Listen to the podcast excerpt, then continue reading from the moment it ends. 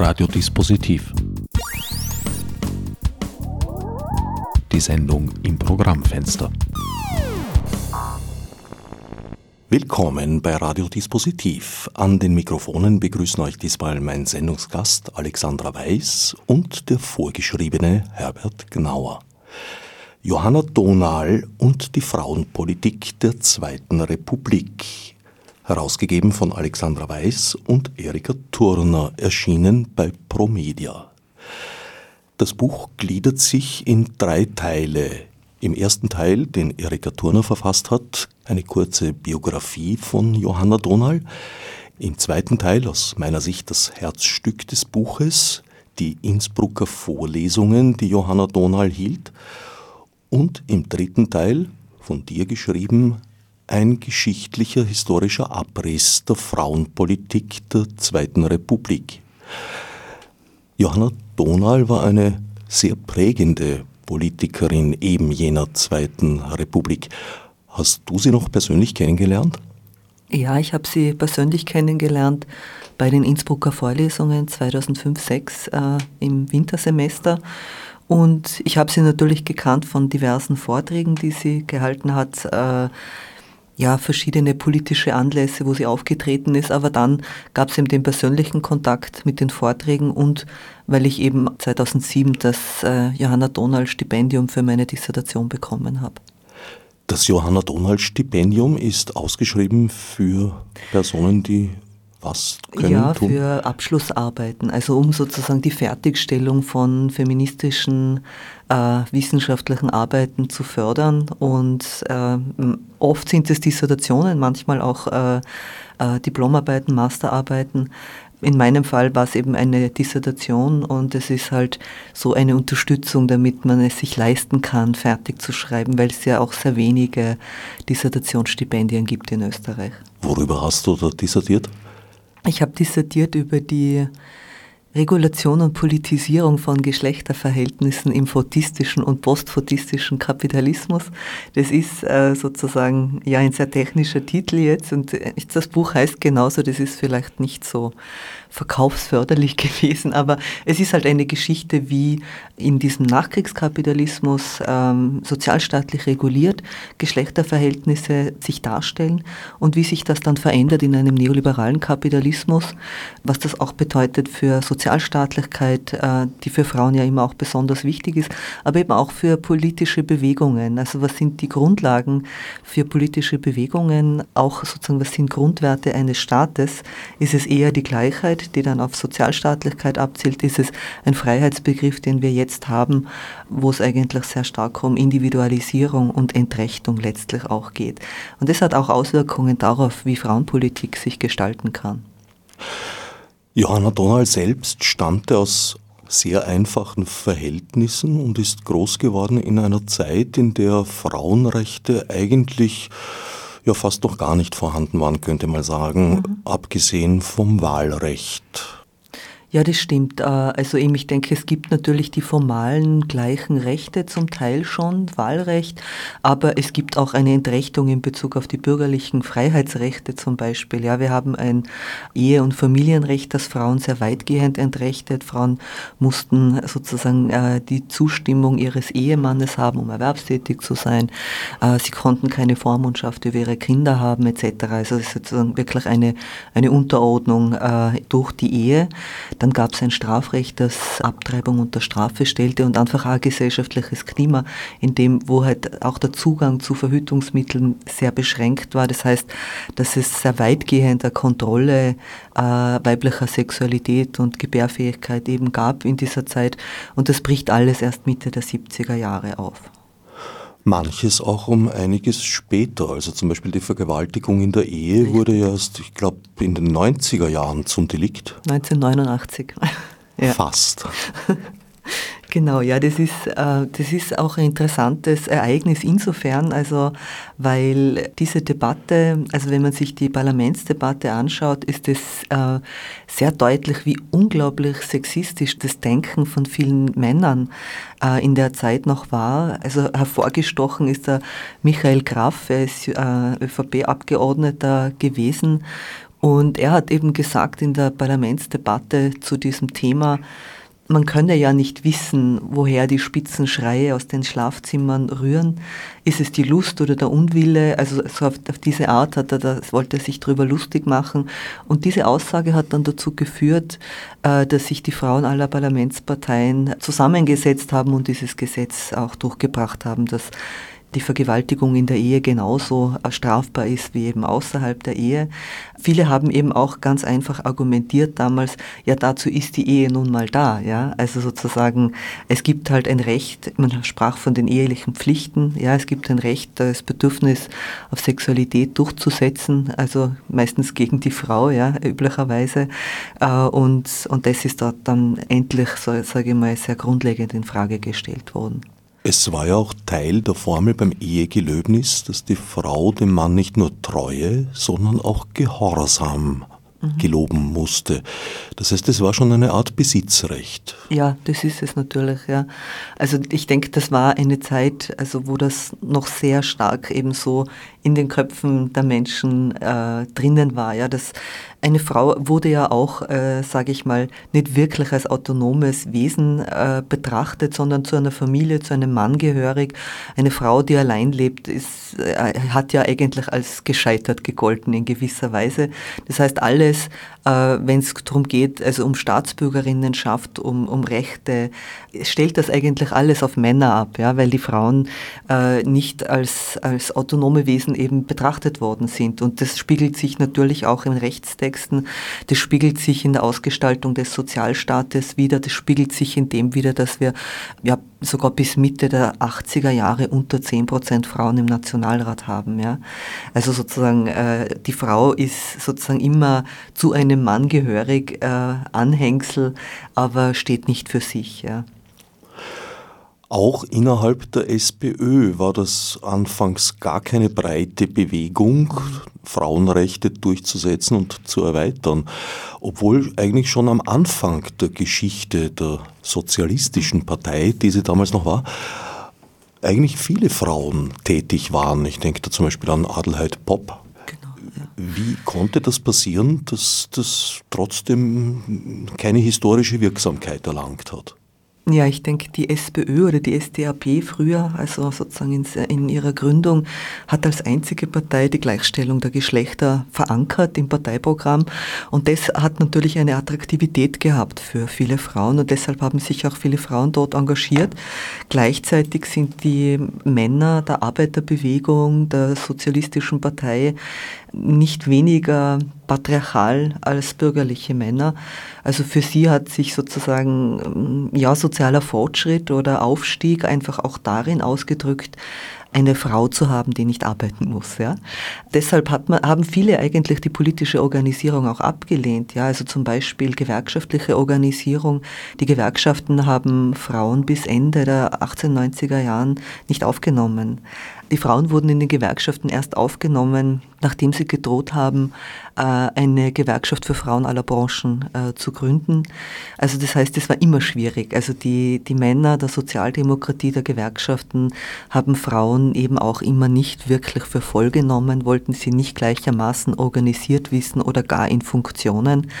Äh, das ist sehr interessant für eine Partei natürlich, die sich diesem Gleichheitsgrundsatz verschrieben hat eigentlich. Und als es dann etwas anders wurde, Frauen Forderungen gestellt haben, hat man halt auch gesagt, naja, die müssen aber das dann schon gleich gut können wie die Männer und die sind halt nicht so politisch und haben halt Defizite. Ja. Also im Grunde hat man bei den Frauen immer gesucht, Argumentationen, warum das jetzt gerade nicht geht. Gleichzeitig ähm, hat man, weiß man ja, wusste man auch schon, schon länger, dass halt auch diese Strukturen des politischen Systems und der Parteien, welche sind, die für Frauen äh, nicht gemacht wurden, die auf Männer, männliche Bedürfnisse, männliche Lebenserfahrungen abstellen, die nicht auf Vereinbarkeitsfragen zum Beispiel Rücksicht nehmen. Und ähm, ja, ich sag mal eben diese Männerbünde, Gewerkschaften Sozialdemokraten sind auch Männerbünde natürlich, haben halt ihre Abwehrmechanismen. Die Kultur ist eine, die für Frauen oft schwer erträglich ist und das ist ja bis heute so geblieben in gewisser Weise, sicher entschärft, aber da gibt es nach wie vor natürlich diese Probleme. Oder auf, auf Gemeindeebene sehen wir auch, dass hier wenig Frauen sind und wir wissen halt aus der Forschung schon lange inzwischen, dass Frauen andere Arten von politischer Organisierung bevorzugen, dass sie sich nicht gern in diese parteipolitischen Konkurrenzspiele involvieren lassen, sondern gern anders arbeiten möchten. Ja? Deshalb sind diese üblichen Parteistrukturen für sie nicht so gut, aber eben die SPÖ, die SPÖ-Frauen haben dann halt in den 80er Jahren, weil sie gesehen haben, dass nichts weitergeht, äh, ansonsten, dass sozusagen das immer unter 10 Prozent bleibt, der Frauenanteil, äh, die Quote gefordert. Das heißt, der Wunsch der Sozialisten und Sozialistinnen, die Gesellschaft zu reformieren und umzugestalten, hatte lange Zeit durchaus recht enge Grenzen, was Frauenrechte betrifft. Heute haben wir, glaube ich, eher die Situation, dass am Papier die Gleichstellung eigentlich erreicht ist, aber in der Praxis deswegen noch längst nicht. Genau, es ist sehr viel erreicht worden in rechtlicher Hinsicht. Es ist auch wichtig, diese Grundlagen zu haben, äh, weil man sich ja dann auch darauf berufen kann, Gleichbehandlungsgesetze und Gesetze gegen Lohndiskriminierung etc. Das, auch wenn das nicht so hundertprozentig immer wirksam ist, wie wir es gern hätten, aber es ist trotzdem mal wichtig, äh, das zu haben. Aber wir sind halt jetzt in einer Situation, sage ich mal, der Kapitalismus ist nicht mehr derselbe. Ja. Es ist äh, eben die sozialstaatliche Politik jetzt ist zurückgefahren worden. Das ist etwas, was für Frauen aber sehr viel wichtiger ist in der Regel als für Männer, weil sie halt immer noch diese ganze unbezahlte Arbeit überwiegend verrichten. Das heißt, für Frauen ist ein starker Sozialstaat extrem wichtig. Soziale Dienste, Kinderbetreuung, Pflege etc. Das nicht zu forcieren, ja, bedeutet im Grunde genommen Formen sehenden Auges Frauenarmut und Abhängigkeit und Altersarmut äh, in Kauf zu nehmen. Das passiert in Österreich am laufenden Band immer noch. Aber eben auch deshalb ist, also es hat eben diesen Wechsel gegeben von einem sozialstaatlich organisierten Kapitalismus zu einem neoliberalen, der halt auch alles sehr viel mehr als individuelles Problem abbildet, als, als äh, denn als kollektives Problem, als gesellschaftliches, strukturelles Problem. Ja. Heute ist man halt immer selber verantwortlich und selber schuld, wenn man nicht äh, Fuß fasst am Arbeitsmarkt etc. etc.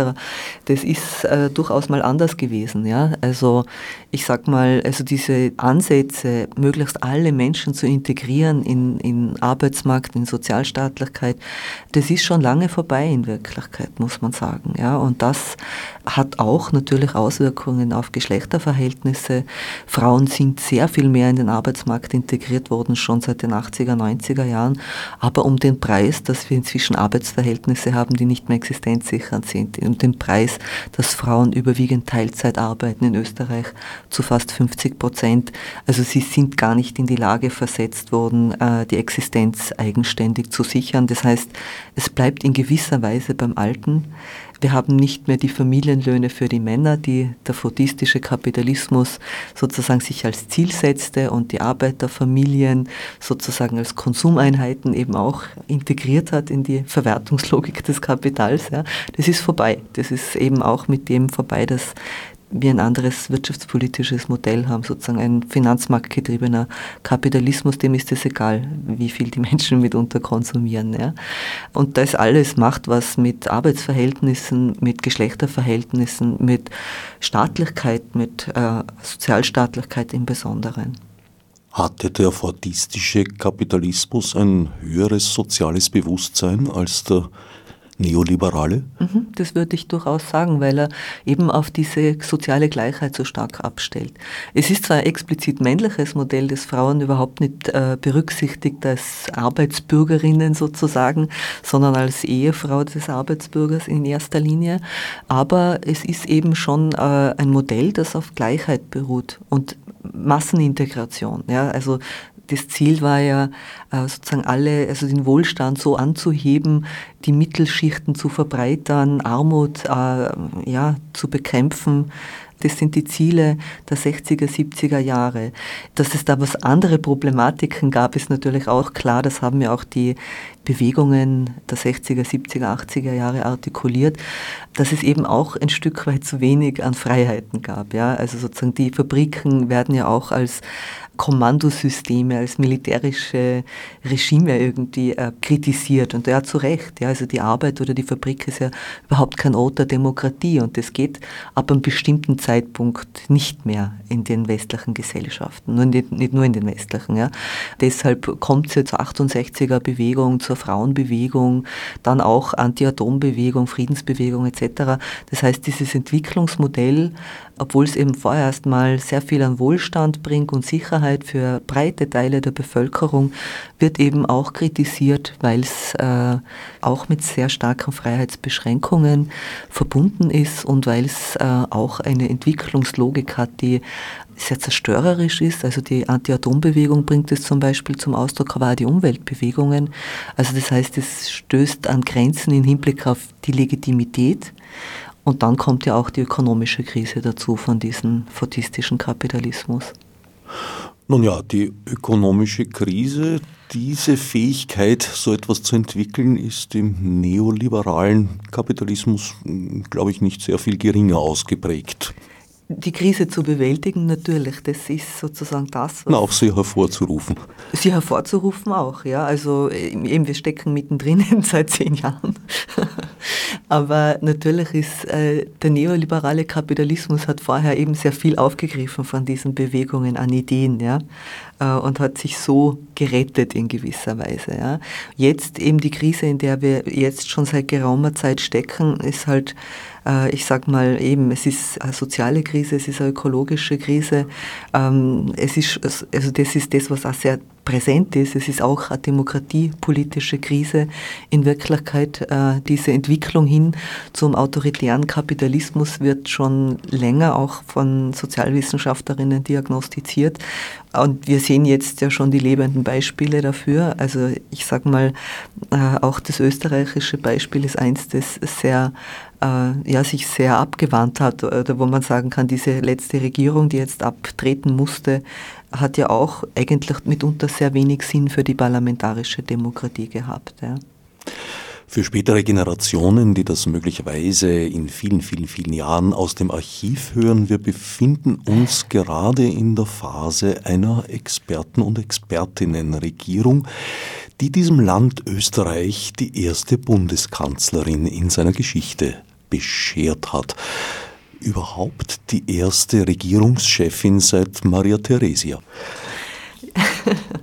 Ja, das stimmt natürlich. Also es ist halt, äh, ähm, ja, es ist ein historisches äh, Datum sicher, die erste Bundeskanzlerin, aber es ist vielleicht auch bezeichnend, dass es in einer Krise geschieht, ja, dass es eine Frau übernehmen soll. Ich denke, das kennen wir in gewisser Weise schon auf einer anderen Ebene auch.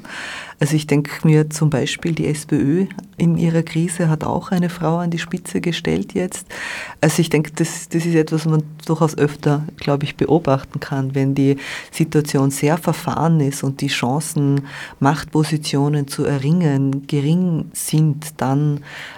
werden öfter Frauen ans Ruder gelassen, ja, weil Männer sich mitunter auch ihre Chancen nicht vertun wollen, ja weil ich sage mal, ja, äh, was nach dieser Wahl sein wird, wer dann auch in verschiedenen Parteien sozusagen Vorsitze haben wird, das wird man sehen. Ja. Es ist jetzt eine sehr prekäre Situation für viele, also gerade für die Sozialdemokratie natürlich.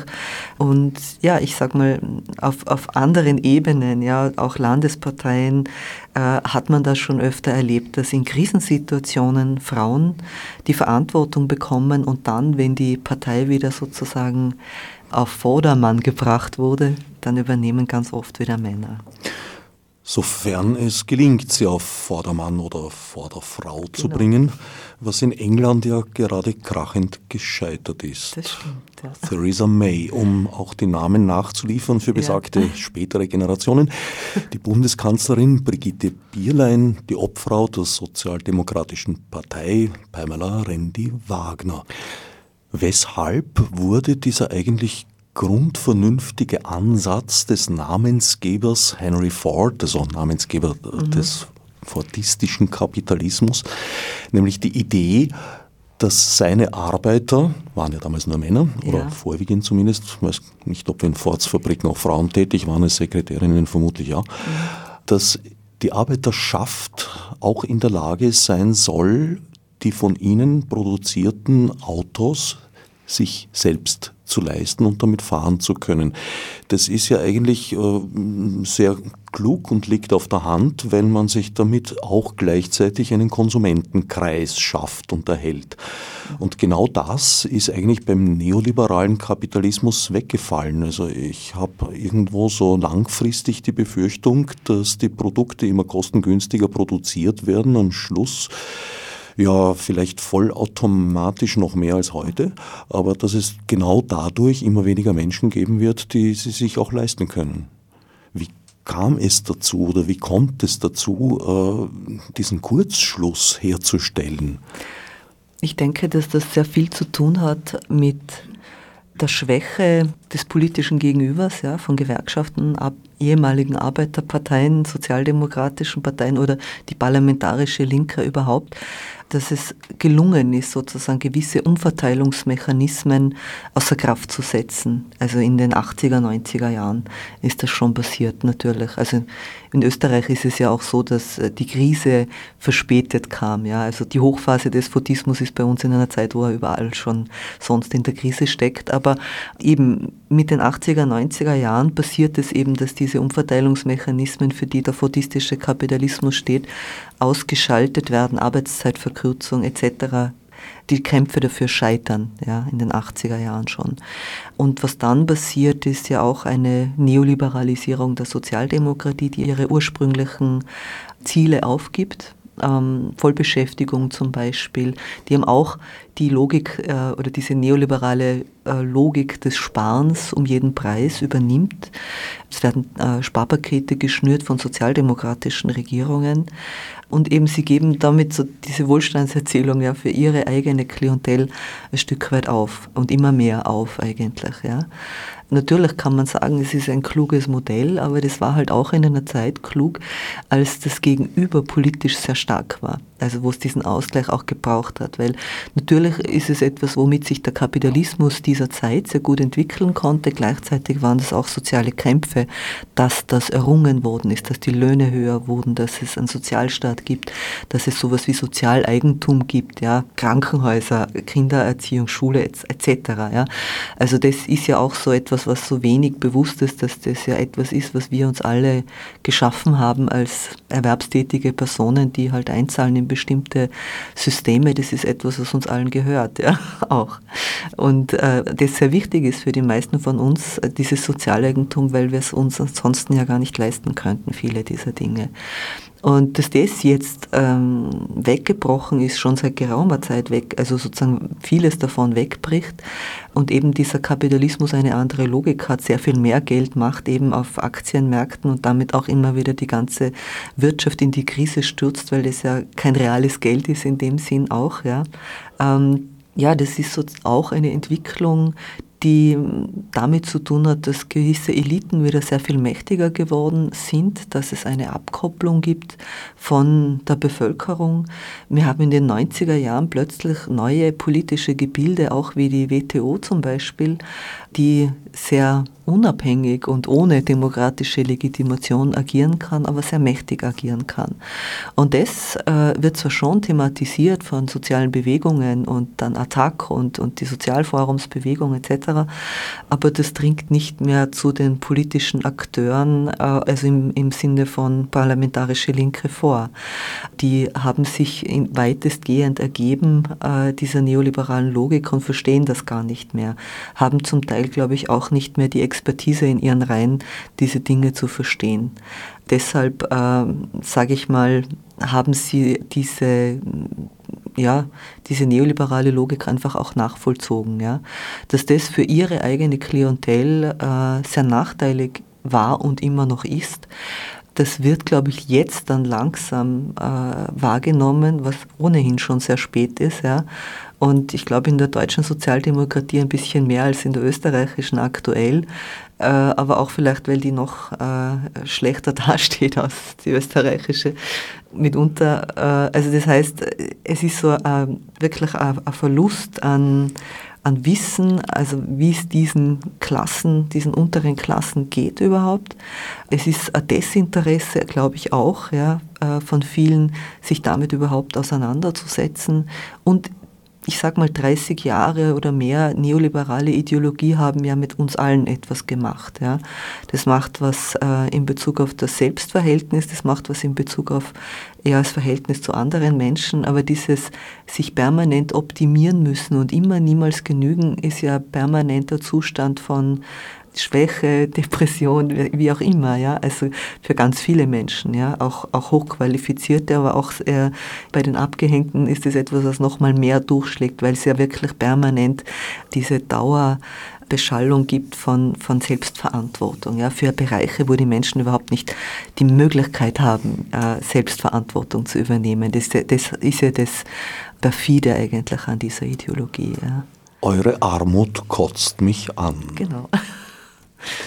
Der Wind ist also rauer geworden und er bläst allen ins Gesicht, Frauen wie Männern. Nur sind die Männer, glaube ich, doch etwas besser geschützt. Bei Frauen gibt es einige systemische Nachteile. Das ist zum Beispiel eben Kindererziehung, Arbeit darstellt, die unbezahlt ist. Mhm. Allerdings, wenn man sie bezahlen würde, hätte man wieder den unerwünschten Effekt, dass sozusagen die Rolle daheim zu bleiben und brav am Herd den Kochlöffel zu schwingen, äh, ja wieder zementiert wird. Mhm.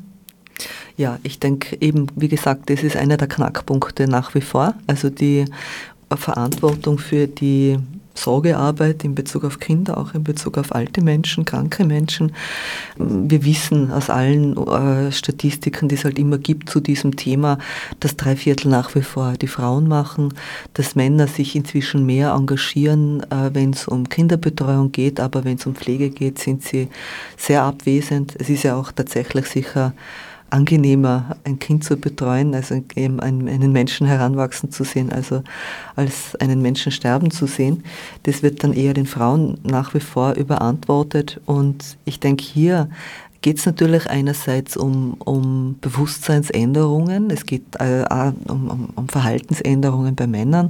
Das wird immer weniger thematisiert. Ich meine, vor 20 Jahren hatten wir die Kampagne Ganze Männer machen halbe halbe, wo das eben ausgesprochen wurde und zu großer Aufregung geführt hat.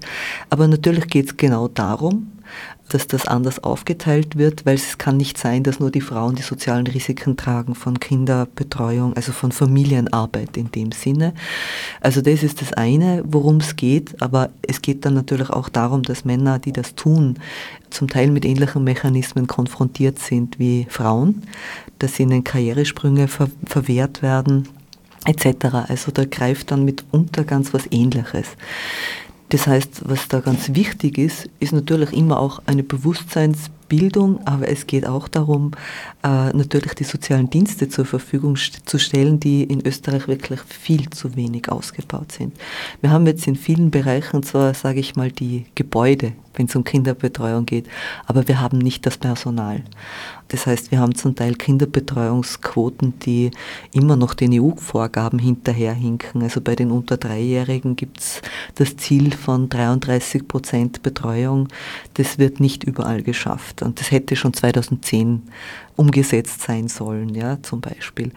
Um das zu verwirklichen, also auch um, um das sozusagen diese Umverteilung zwischen Frauen und Männern äh, sicherzustellen, ist eine ganz wichtige Forderung, denke ich, die 30-Stunden-Woche, die vielfach diskutiert wurde schon, äh, zum Teil auch aufgegriffen wurde von Gewerkschaften, zum Teil aber leider eben mit 35 Stunden, was mir nicht verständlich ist, weil 35 Stunden haben wir schon in den 80er Jahren gefordert und sind gescheitert damit.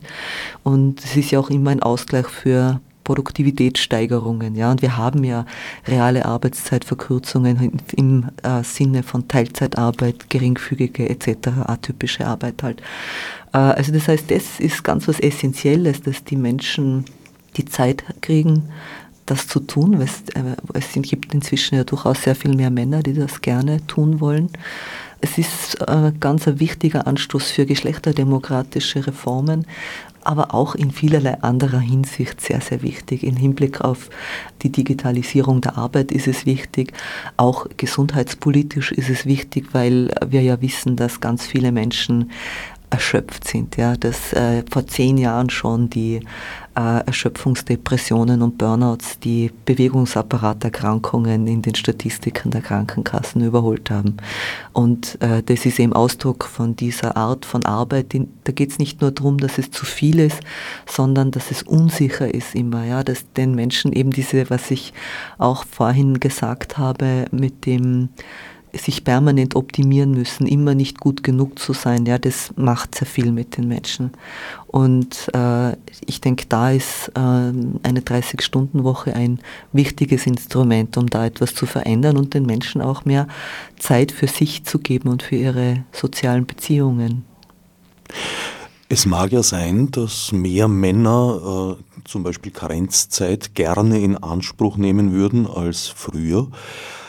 Indes äh, getan wird es nur sehr zögerlich und ein sehr häufiges Argument, weshalb das so ist, ist dann halt, naja, man kann sich's nicht leisten, weil das Einkommen der Frau einfach geringer sei und wenn das wegfällt bzw. zurückfällt auf das Karenzgeld, wäre das für das Familieneinkommen weniger tragisch, als wenn das männliche Einkommen zurückgefahren würde. Da beißt sich die Katze sozusagen in den Schwanz. Genau. Weil äh, natürlich ist es in vielen Fällen so, wenn die Frauen Teilzeit arbeiten, die Männer ganztags arbeiten, äh, dass sie geringere Einkommen haben, aber das wird halt auch immer und ewig so bleiben, wenn sie die gesamte äh, Familienarbeit auf sich nehmen. Ja. Ich muss auch sagen, äh, mir ist es auch als Argument schon untergekommen, äh, ja, wenn der Einkommensunterschied marginal ist, ja, wenn es vielleicht 100 Euro sind. Das kann jetzt mitunter viel ausmachen, das ist schon klar, ja. Aber es kommt eben auch dann vor, wenn der Unterschied fast gar keiner ist. Das heißt, es ist ganz einfach so, dass Männer nicht bereit sind, ihre Karriere in Frage zu stellen oder Einbrüche in Kauf zu nehmen. Bei Frauen ist das eine Normalität und Männer wollen das eigentlich nicht. Das heißt aber ganz schlicht und einfach, man kann schon sagen, dass Familien Familieneinkommen ist dann äh, geringer für diese Zeit. Aber wir wissen auch gleichzeitig, äh, dass äh, Familien nicht immer und ewig so in dieser Konstellation bleiben, wie sie mal beginnen. Wir wissen, dass Menschen sich trennen, Scheidungsquoten sehr hoch sind, was ja eh gut ist, ja, weil es heißt, man bleibt nicht zusammen aus ökonomischen Zwecken, sondern was auch noch sicher oft genug passiert. Aber ich sag mal, das geht immer davon aus, dass das für immer und ewig funktioniert. So ist die Welt aber eigentlich nicht. Ja. Das heißt aber dann, also dass alle sozialen Risiken, die Frauen getragen haben und Einkommenseinbußen haben, die sie nie wieder aufholen werden, ja ganzes Leben nicht. Ja. Und das finde ich muss man sich ein bisschen mehr bewusst machen. Ja, dass äh, das bedeutet, Familiengründung ist ein soziales Risiko, das Frauen auf sich nehmen und damit in Abhängigkeit und Armut geraten. Und da muss man sagen, ja, man, also Frauen müssen vielleicht auch ein bisschen mehr lernen, sich als Individuum zu sehen, als Einzelperson und nicht nur im Kontext ihrer Familie, weil das eben auch passieren kann, dass sie dann alleine dastehen irgendwann. Und da muss das einfach anders ausschauen, als das jetzt in der, in der Regel überwiegend der Fall ist. Ja? Also es ist so, dass Familiengründung ein soziales Risiko ist und das muss man aufteilen auf beide, auf Männer und auf Frauen. Und man muss natürlich sozusagen als politisches Ziel formulieren, dass das kein soziales Risiko mehr in dem Sinne irgendwann sein darf, dass es mit so großen Einkommenseinbußen verbunden ist, dass es zu Armut führen kann. Das ist eine Aufgabe des Sozialstaats. Bei der finanziellen Schlechterstellung von Frauen spielt Teilzeitarbeit sicher eine große Rolle, aber nicht nur, weil auch für gleiche Arbeit noch längst nicht gleicher Lohn erreicht ist. Und da hört man oft als Argument, dass halt bei weiblichen Angestellten das Risiko eben einer Schwangerschaft, dass sie dann ausfällt, dass da Mehrkosten für den Betrieb anfallen, weit größer ist. Sollte da der Staat eingreifen und Unternehmer unterstützen? Äh, ich, ich glaube eigentlich, äh, dass Unternehmen meistens genug unterstützt sind. Ich denke mir, man muss das vielleicht mal anders sehen. Ja? Also es reden alle immer davon, dass die Frauen ein Risiko sind. Ich denke mir, eine, eine Gesellschaft hat ein großes Interesse daran, dass Kinder äh, auf die Welt kommen. Ja? Und, und das immer nur als Risiko, das man sich nicht leisten kann, abzubilden, das geht einfach nicht. Ja? Und im Übrigen wissen wir eigentlich auch, ja, dass ähm, die Frauen gar nicht so viel mehr kosten oder so viel öfter ausfallen als die Männer. Äh, mit, der, mit einer Schwangerschaft ist das halt natürlich äh, was anderes und dass Männer halt nicht in Karenz gehen, aber das ist ja etwas, was man neu gestalten kann und sollte. Also ich denke mir, es geht eigentlich darum, andere Bedingungen herzustellen und nicht Unternehmen zu unterstützen, sondern ja, man kann sie unterstützen, wenn sie Kinderbetreuungseinrichtungen in ihren Betrieben aufbauen. Das ist sicher eine interessante Idee. Aber das, also das andere, das, ich finde das immer ein bisschen schräg eigentlich, ja, dass, äh, dass man das so diskutiert. Das ist immer nur ähm, etwas, was schlecht ist, was, was kostet. Ich denke, naja, also äh, das muss sich eine Gesellschaft halt leisten, was das kostet, dass äh, äh, sich die Gesellschaft reproduziert in dem Sinn als Gattung. Ja? Äh, es bringt ja auch was, wenn man schon rein ökonomisch betrachten will. Ja? Also ich, ich finde, äh, da soll es eigentlich, eigentlich einen anderen Zugang geben. Ich würde das gerne mal anders diskutieren, nicht so im Sinne von, das kostet was, sondern da wird was Wichtiges gemacht. Ja? Und alle wollen das, dass das gemacht wird. Ja? Weil auf der anderen Seite jammern alle herum, dass die Geburtenziffern im Sinken sind. Ja? Wir wissen genau, wie es geht, dass das nicht passiert. Bessere Bedingungen für die Frauen.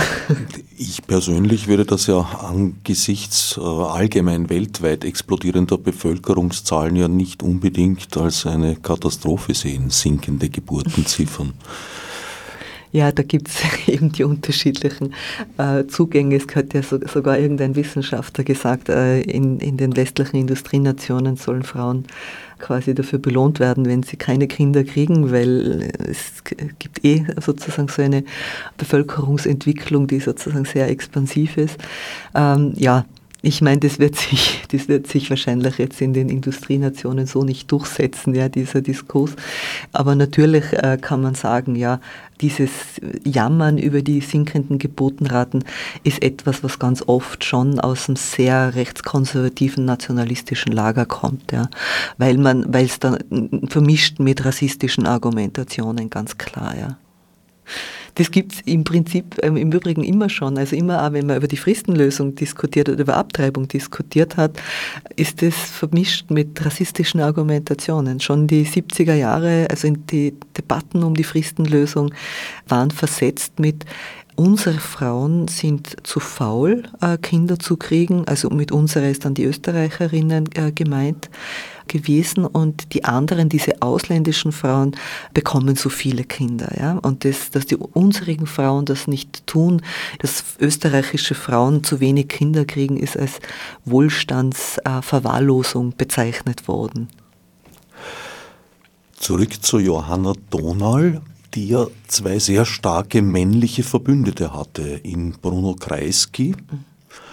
und im Justizminister Christian Broda.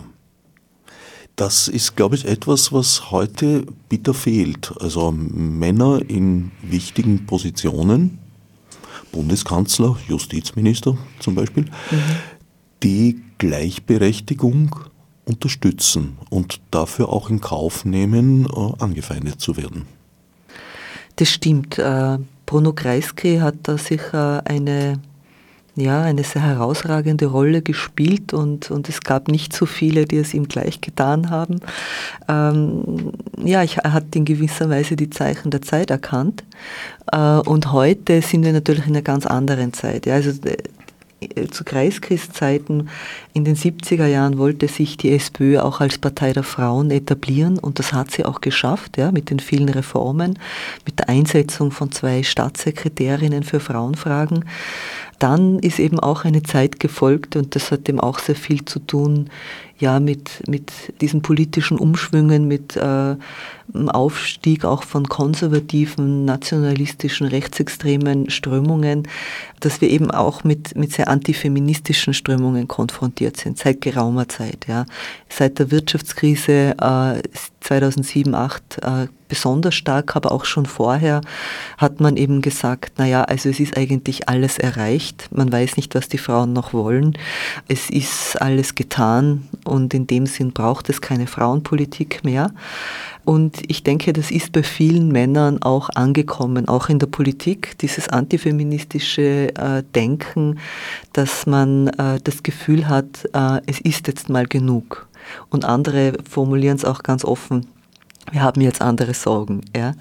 Also dass immer die, die soziale Ungleichheit zwischen Frauen und Männern als weniger wichtig betrachtet wird als andere äh, Problematiken, ist ohnehin ein interessantes Phänomen. Ja? Aber ich würde sagen, ähm, so ein, ein Verständnis dafür äh, ist seit geraumer Zeit nicht mehr vorhanden. Ja, also die Bundeskanzler der 80er, 90er Jahre, sage ich mal, sind da ohnehin sehr zurückhaltend gewesen. Ich meine, Franz Franitzky ist ja der Bundeskanzler und SPÖ-Vorsitzende, der Johanna Donal abgesetzt hat. Äh, in einer völlig unmöglichen Situation. Ja.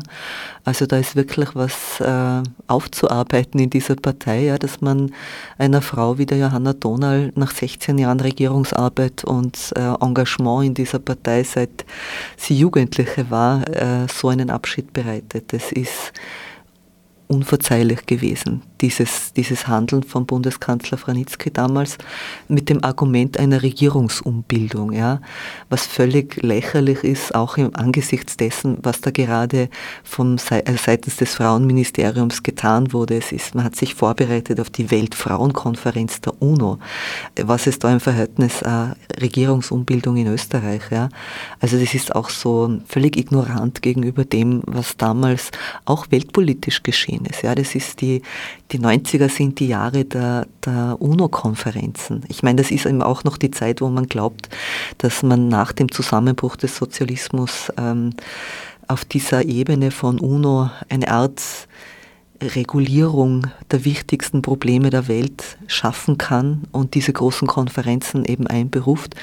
Ich meine, heute wissen wir, dass das nicht gelungen ist, aber es ist einfach wirklich in der Zeit eine offene Chance, wo man eben sie international verständigt über wichtige Themen.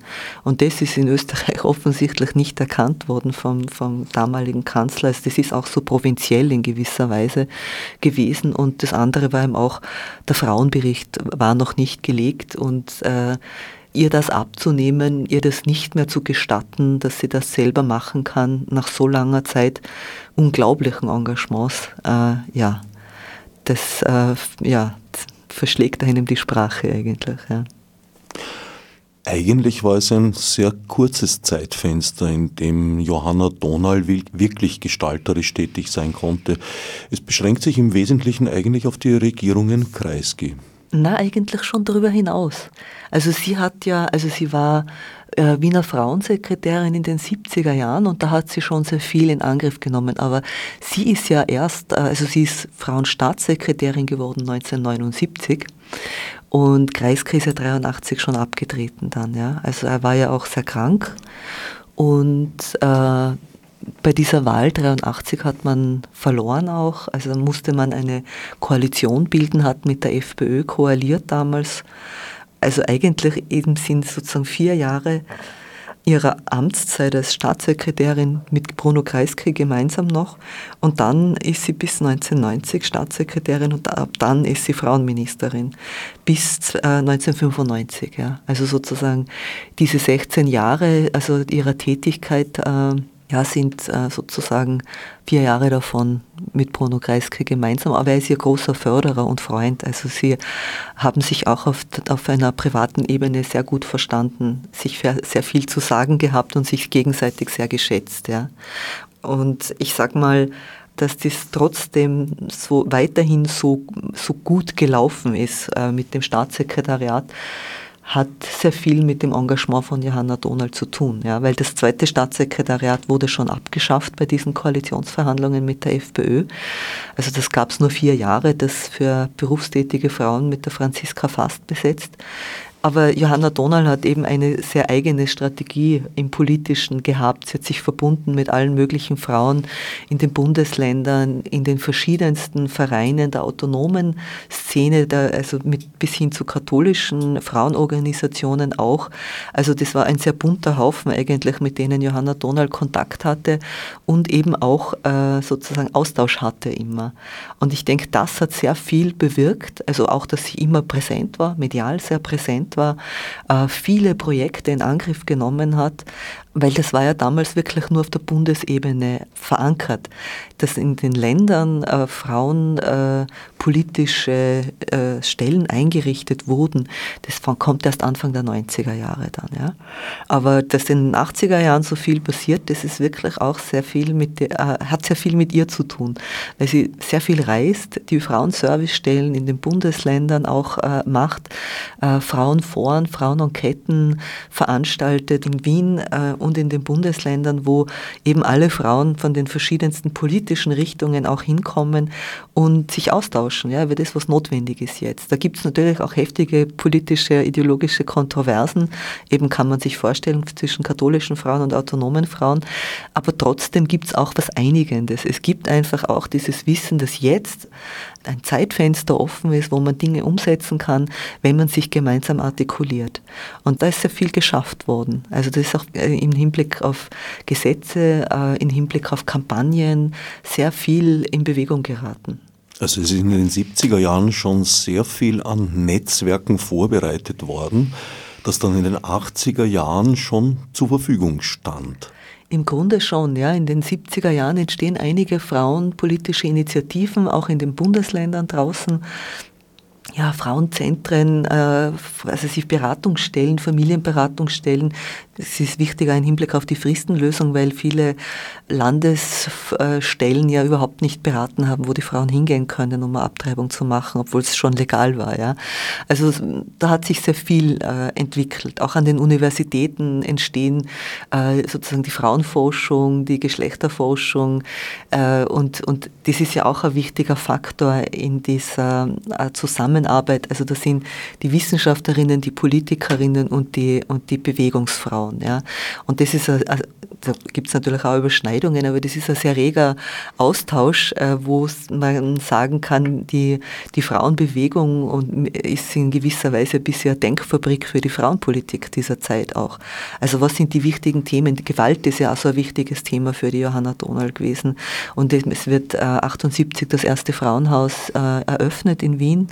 Äh, in der Folge in den Bundesländern auch. Es ist heute immer noch zu wenig, also trotzdem, also ist mal was geschaffen worden. Ja, dann ist äh, später dann, das ist dann schon unter, unter Helga Konrad äh, Gewaltschutzgesetz, aber es ist sozusagen etwas, wo man immer dran ist, wo man auch äh, einen medialen Diskurs darüber startet, wo man etwas ins Bewusstsein bringt und eben auch mit diesen Gesetzen wie das Vergewaltigung in der Ehe Straftatbestand ist, äh, dass man überhaupt halt über diese Verbindung von Sexualität und Gewalt ganz anders spricht, ja, was vorher überhaupt nicht thematisiert wurde oder sehr tabuisiert war.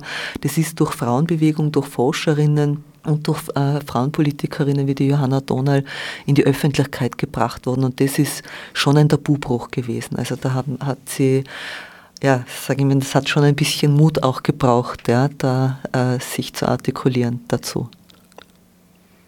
Ganz kurz ein Wort zur FPÖ-SPÖ-Koalition, weil das jetzt mehrfach angesprochen wurde.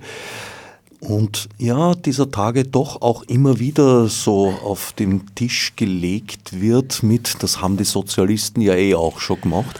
Es war eine ziemlich andere FPÖ zur damaligen Zeit und es stand auch eine ganz andere Idee dahinter, weil damals war die FPÖ noch eine Partei mit einem liberalen und einem nationalen Flügel und die Idee war, den liberalen Flügel zu stärken, durchaus auch im Einverständnis mit Friedrich Peter, trotz seiner SS-Vergangenheit. Das hat dann ein jähes Ende gefunden beim Innsbrucker Parteitag. Seit damals kann man, glaube ich, mit Fug und Recht sagen, ist der liberale Flügel nicht mehr existent und Personen wie Georg Mautner-Markhoff in dieser Partei nicht mehr zu finden. wäre heute wahrscheinlich bei den Neos der Gute. Ja, das kann gut sein. Nein, ich denke eben, das, das ist, sind durchaus ganz andere Bedingungen gewesen, ja, in 1983. Es, es gab immer die Nationalen, aber es gab auch noch die, die Liberalen in der FPÖ. Äh, insofern ist es nicht ganz das Gleiche, das ist überhaupt nicht das Gleiche, ja.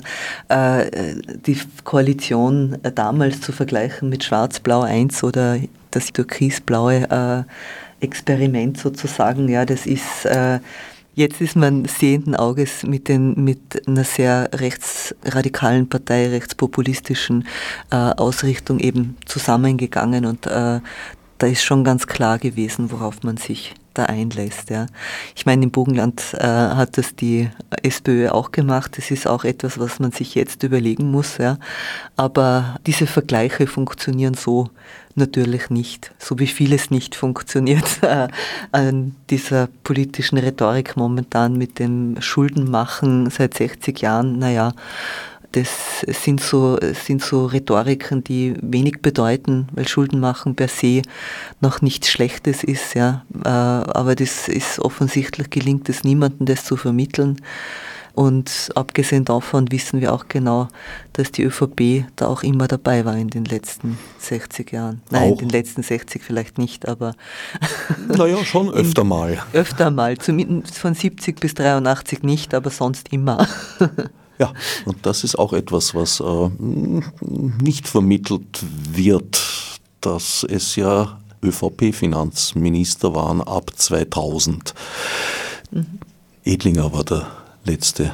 Ja, ich glaube, ja, genau. Sozialistische oder damals bereits natürlich schon sozialdemokratische Finanzminister. Ich würde da schon einen Unterschied machen. Ja. Es hat sich viel geändert seit Johanna Donalds Tagen und das ist ein großes Verdienst dieses Buches, dass es da sehr vieles ins Bewusstsein rückt, was auch Leuten, die es miterlebt haben, vielleicht nicht so bewusst sein mag.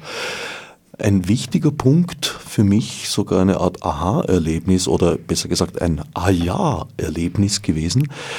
Johanna Donalds Darstellung in besagten Innsbrucker Vorlesungen, dass damals ein Konsens gesucht wurde im Nationalrat, dass sie gemeint hat, sie wäre sogar genervt gewesen von Christian Broders Zögerlichkeit im Suchen des Konsenses, weil da sehr viel Zeit verloren gegangen ist aber das trotzdem natürlich sehr wichtig war, um eine Stabilität zu erreichen.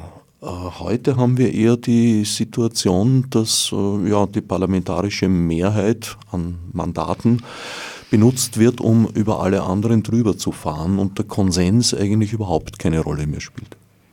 Das stimmt, ja, aber das ist, das haben wir auch 2000 schon kennengelernt, dass die Konsenspolitik über Bord geworfen wird. Äh, ich kann auch nachvollziehen, dass das die Johanna Donal sehr genervt hat, weil das natürlich eben auch immer wieder äh, zu Problemen geführt hat in Bezug auf eben politische Ziele verwirklichen. Ja. Bei der Fristenlösung war das eben auch so, dass man lange, lange probiert hat, äh, Konsens herzustellen, aber da hat sich äh, ÖVP und FPÖ einfach verweigert und es hat sich sozusagen nicht bewegt in dieser Position. Man wollte nicht äh, mit beschließen, diese Regelung, diese Fristenregelung.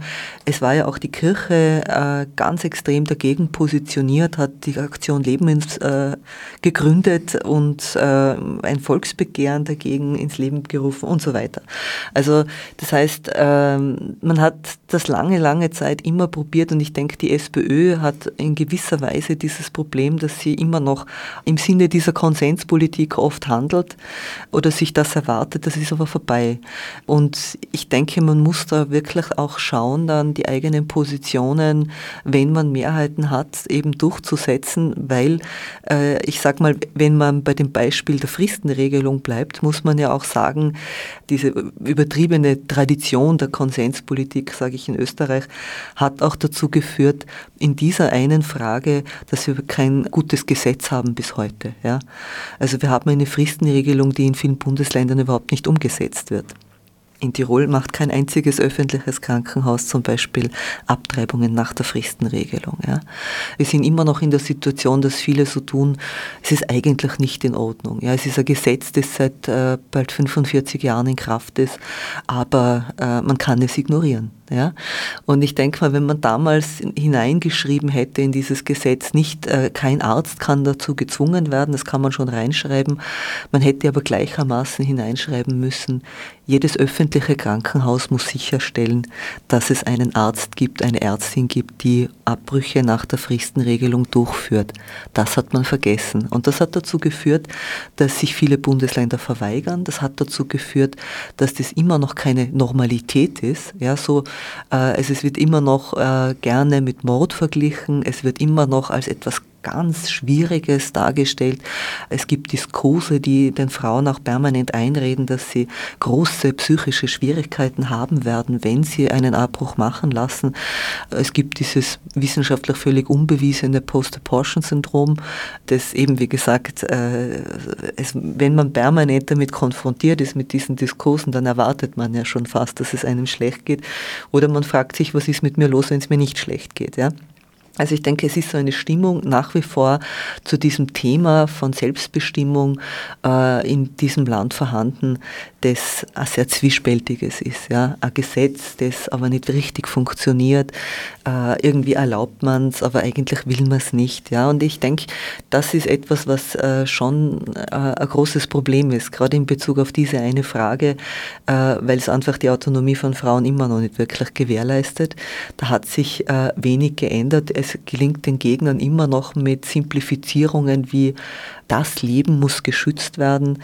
Eine komplexe Debatte, wo es um Gewalt im Geschlechterverhältnis, um Medizin, um Autonomie, um alles Mögliche geht, um Pharmaindustrie also, oder, oder äh, Kirche und Sexualität. Also da kann man so viel diskutieren anhand von diesem Thema. Das alles wird reduziert auf den Schutz des ungeborenen Lebens. Das ist gelungen und es ist auch damit gelungen, dass man eben es nicht geschafft hat, damals ein wirklich gutes Gesetz zu machen, weil man sich gefürchtet hat ein Stück weit. Obwohl man dafür belohnt worden ist, ja, weil niemals hat die SPÖ mehr Stimmen äh, von den Frauen bekommen als damals, als sie dieses Gesetz eben beschlossen hat. Ja. Und da hätte man schon äh, nochmal anders darauf reagieren können und das halt äh, anders absichern können, weil man ja nochmal die absolute Mehrheit hatte. Und das ist etwas, was für mich völlig unverständlich ist, ja, dass man hier so agiert eigentlich. Ansonsten äh, mag schon sein, ist es vielleicht ganz wichtig, immer wieder äh, Konsens herzustellen, zu diskutieren. Aber ich denke, wir sind inzwischen auch in einer Zeit, wo vielleicht auch sachliche Debatten nicht mehr wirklich sehr viel Platz haben in der Politik. Also man hat nicht den Eindruck, dass äh, Sachargumente den Ausschlag geben.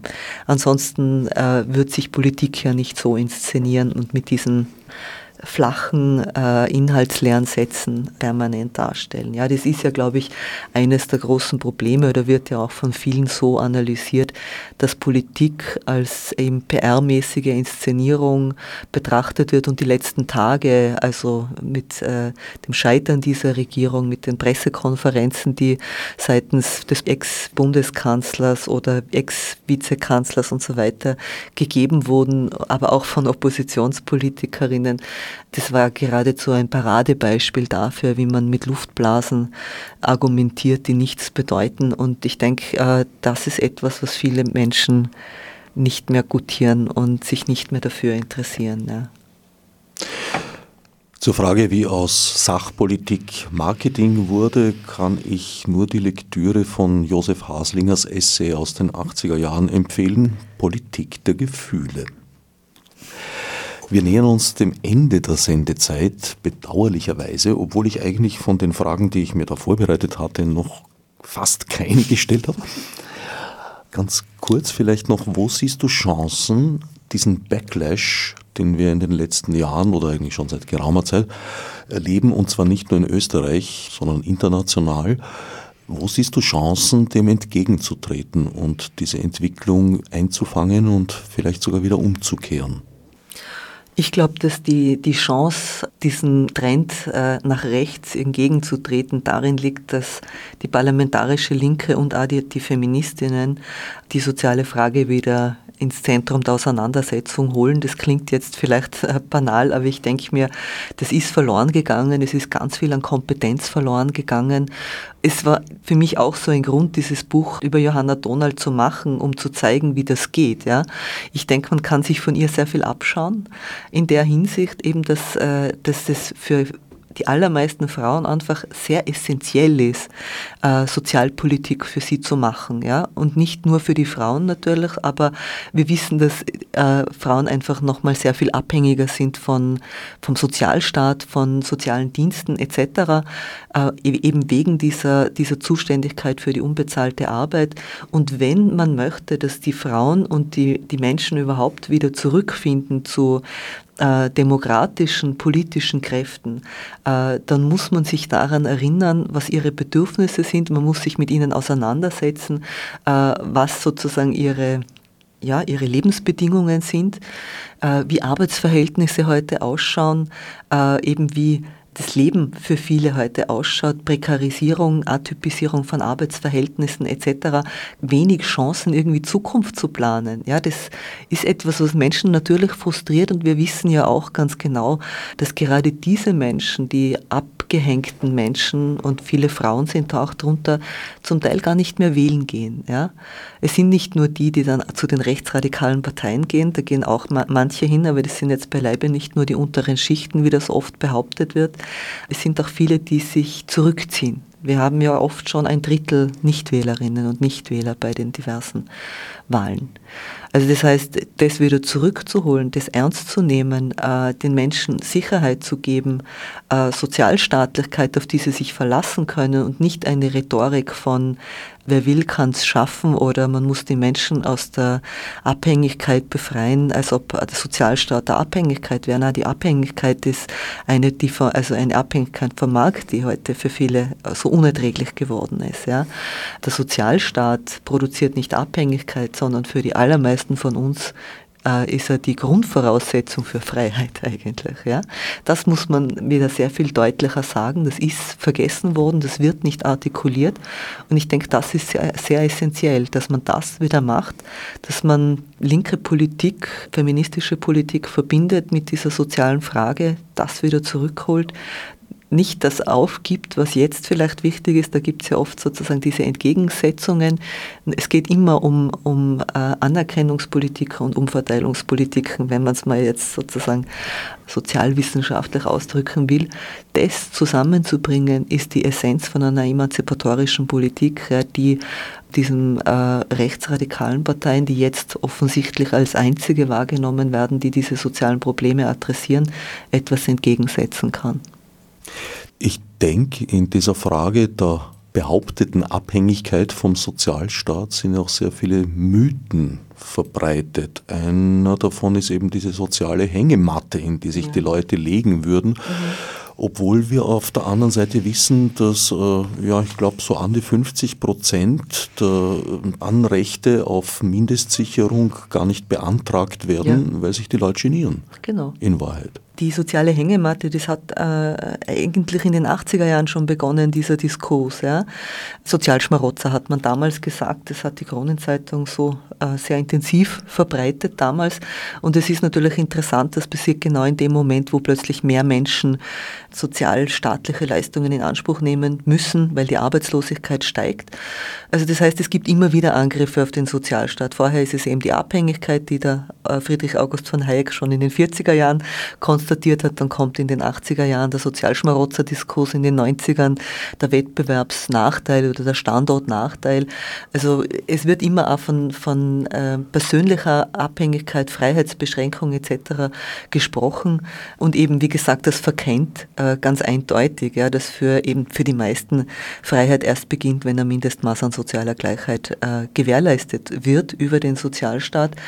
Also das ist so eine neoliberale Mehr, das das irgendjemanden beschränkt. Das beschränkt die Handlungsfreiheit der Unternehmen. Das war ja auch ganz klar das Ziel eines Sozialstaats in den Nachkriegsjahrzehnten, die Macht des Marktes einzuschränken. Das ist der emanzipatorische Kern vom Sozialstaat. Wenn er das nicht tut, dann ist er kein Sozialstaat mehr. Das ist seine Aufgabe, ja, weil wir aus den Erfahrungen, aus den historischen Erfahrungen wissen, was alles passieren kann, wie mit Menschen umgegangen wird, wenn sie dem schutzlos ausgeliefert sind. Ja, und wir sind jetzt schon in einer Zeit, wo man sagen muss, dass äh, ja, die Menschen dieser Macht des Marktes wieder ungeschützter ausgeliefert werden. Und diese Rede von eben, man muss sie befreien oder aktivieren, also es gibt ja alle diese schönen Worte dafür, äh, schon seit langer Zeit, gehen völlig an dem vorbei, dass es kein individuelles Problem ist, sondern ein strukturelles. Ja. Die ganze Arbeitsmarktpolitik zielt auf einmal auf Employability, auf äh, Anpassung an Marktstrukturen, auf Befähigungen. Ja. Also dieses Wort an sich ist ja etwas, was man sich in den 70er Jahren gar nicht denken hätte können. Beschäftigungsfähig ist doch jeder. Ja. Jetzt muss man das unter Beweis stellen, damit man einen Job bekommt. Ja. Also es hat sich sehr viel verändert in der Hinsicht und ich denke mir, äh, da gilt es wieder sozusagen dem etwas entgegenzusetzen, zu sagen, der Sozialstaat ist nicht etwas, was irgendjemanden Freiheit wegnimmt. Es ist für die allermeisten von uns eben etwas, was uns erst befähigt, uns erst Rechte gibt, uns autonom macht. Ja? Weil ökonomische Zwänge sind ja unglaubliche Zwänge, die äh, sozusagen uns extrem beschränken, viele von uns extrem beschränken. Ja? Und auch, äh, sage ich mal, uns beschränken im politischen Handeln, ja? weil man gar nicht mehr die Zeit haben oder weil es äh, nicht opportun ist, was auch immer. Also im Grunde ist der Sozialstaat äh, die Grundvoraussetzung für die Verwirklichung auch von politischen Rechten, von persönlichen Freiheitsrechten und allem Möglichen. Das müsste man schon wieder mal sehr viel deutlicher zur Sprache bringen, würde ich sagen, ja. Und nicht äh, das so als, als etwas Negatives oder etwas, was man sich nicht leisten kann. Natürlich können wir uns das leisten. Es ist immer eine Frage von Umverteilung. In den 70er, 80er und auch in den 90er Jahren noch gab es ja weit mehr Jobs für Menschen mit schlechter oder gar keiner Fachausbildung. Das hat sich empfindlich geändert. Das hat natürlich Druck gebracht und da fällt mir ein, der Sozialminister Alfred Dahlinger, mhm. auch leider ein früh verstorbener, der damals bereits die Idee hatte einer Maschinensteuer ausgehend eben von damals beginnenden Automatisierungsbestrebungen. Damals war es die Autoindustrie vor allem. Aber er hat halt kommen gesehen, dass über kurz oder lang die Werkhallen von Menschen weitestgehend befreit sein werden, was jetzt der Fall ist. Und hat halt beschlossen, na gut, dann können wir nicht mehr die Arbeit besteuern, damit der Staat die notwendigen Gelder einnimmt sondern müssen halt die Maschinen bzw. deren Arbeit besteuern. Das hat damals kaum jemand verstanden. Ja, ich glaube, das war eine gefährliche Drohung für viele. Äh, und ich denke, im Grunde, es ist in den letzten Jahren wieder mal aufgegriffen worden, aber nicht so ernsthaft, wie es sein müsste. Ja? Weil natürlich ist dieser Trend noch viel dramatischer als damals, als der Alfred Dallinger das zur Sprache gebracht hat.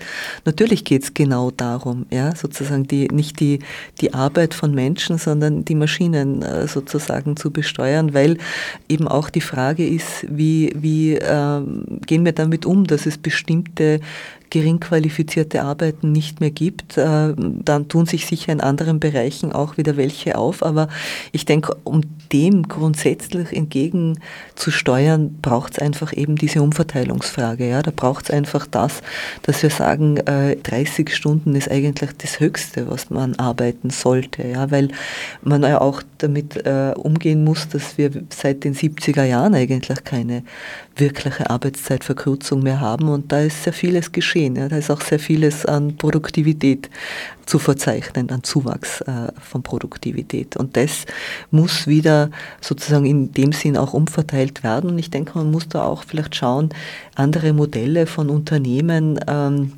Wir wissen ohnehin, dass das Wachstum, wie es jetzt immer gewünscht ist, auch ökologisch nicht mehr wirklich sehr sinnvoll ist. Aber da, da gibt es jetzt sicher bessere Expertinnen für diese Frage. Aber im Grunde geht es ja schon auch darum zu schauen, wie Unternehmen arbeiten sollen, wie wir sozusagen Wirtschaft strukturieren sollen. Das hat auch was zu tun mit Demokratisierung von Unternehmen und von Wirtschaft überhaupt. Und ich denke mir, es gibt ja interessante Modelle, die jetzt wieder verstärkt aufgegriffen werden, dass Unternehmen eben auch in der Verantwortung der Arbeitnehmer und Arbeitnehmerinnen geführt werden sollen. Das sind interessante Ideen, die zum Teil alt sind, die zum Teil aber sehr erfolgreich auch nach wie vor äh, umgesetzt und gelebt werden. Und ich denke mal, wir müssen offen sein für verschiedene Diskussionen in dieser Hinsicht. Äh, weil sehr viel auf dem Spiel steht. Also vom sozialen Zusammenhalt bis hin zu ökologischen Krisen ist sehr vieles im Umbruch ist sehr vieles in Frage gestellt, auch momentan. Und ich glaube, dass Antworten eben wie ein starker Sozialstaat, eine Demokratisierung von Wirtschaft, eine Demokratisierung von Geschlechterverhältnissen da ganz wichtige Momente sind, wo man sich ganz, auch ganz äh, praktikable und konkrete Lösungen jetzt überlegen muss. Da wären wir ja bei der nächsten mehr, nämlich dass Unternehmen in der Regel von Einzelpersonen erfunden und aufgebaut wurden, denen sie dann auch äh, mit Haut und Haar gehören. Naja, in aller Regel äh, ist da, glaube ich, die öffentliche Hand schon sehr oft zumindest stark beteiligt durch Förderungen, ja. durch Aufträge etc. Vielleicht ist der Begriff der Vollbeschäftigung tatsächlich passé und wir sollten die Arbeit anders definieren, nämlich nicht als etwas, was geschaffen werden muss, sondern als etwas, was halt getan werden muss. Und wenn wir Menschen weniger tun, weil es die Maschinen übernehmen, nun ja, das ist ja nicht unbedingt eine sehr unglückliche Aussicht. Es würde halt einiges an, an Systemänderung ja voraussetzen. Ja, unter Bedingungen von einer, ja, von einer sozialistischen Gesellschaft, wie Marx das mal geschrieben hat, ist es ja dann das Reich der Freiheit, auf das wir zustreben, oder? So in dem Sinne, dass wir eben immer weniger an notwendiger Arbeit äh, leisten müssen. Wobei ich mir denke, also auch wenn jetzt sozusagen weniger Arbeit in, in diesem Sinne, also in, in der Industrie und so weiter geleistet wird oder geleistet werden muss, weil es Technisierung gibt, denke ich, es gibt ganz viele Bereiche, wo die Arbeit liegen bleibt. Ja. Wir haben vorher schon darüber geredet, äh, in dem ganzen Bereich von sozialen Dienstleistungen ist so unglaublich viel aufzuholen. Äh, und ich denke, da sind gute Arbeitsbedingungen zu schaffen, gute Einkommen herzustellen und sicherzustellen, damit es auch attraktiver wird, weil da werden wir sehr viel mehr brauchen. Ja. Es wird seit den 80er Jahren über das Ende der Arbeit geredet, eben im Hinblick auf Technisierung. Das nimmt aber eben nicht zur Kenntnis, dass wir einen großen Bedarf in anderen Bereichen haben. Ja. Diese ganze Sorgearbeit ist etwas, was zunehmen wird, weil wir eben auch eine alternde Gesellschaft sind, weil die Familienstrukturen andere geworden sind und so weiter und so fort. Ja. Das heißt, da muss man sich auch was überlegen und das werden auch viele Arbeitsplätze sein. Also das ist, sage ich mal, ähm, etwas, es geht in eine andere Richtung. Es sind sozusagen die klassischen Männerarbeitsplätze, die zum Teil wahrscheinlich jetzt auch, ja, manche werden verschwinden, aber die Arbeiten am Menschen, die sozialen Dienste werden sicher nicht weniger, sondern sollten auch mehr werden, weil sie ohnehin, äh, sage ich mal, sehr vernachlässigt worden sind und weil vieles an Arbeit in dem Bereich auch liegen gelassen wird oder unter schlechten Bedingungen verrichtet werden muss. Johanna Donal und die Frauenpolitik der Zweiten Republik verfasst und herausgegeben von Alexandra Weiß, der ich herzlich für den Besuch im Studio danke, und Erika Turner, erschienen bei Promedia. Herbert Gnauer dankt für geliehenes Gehör.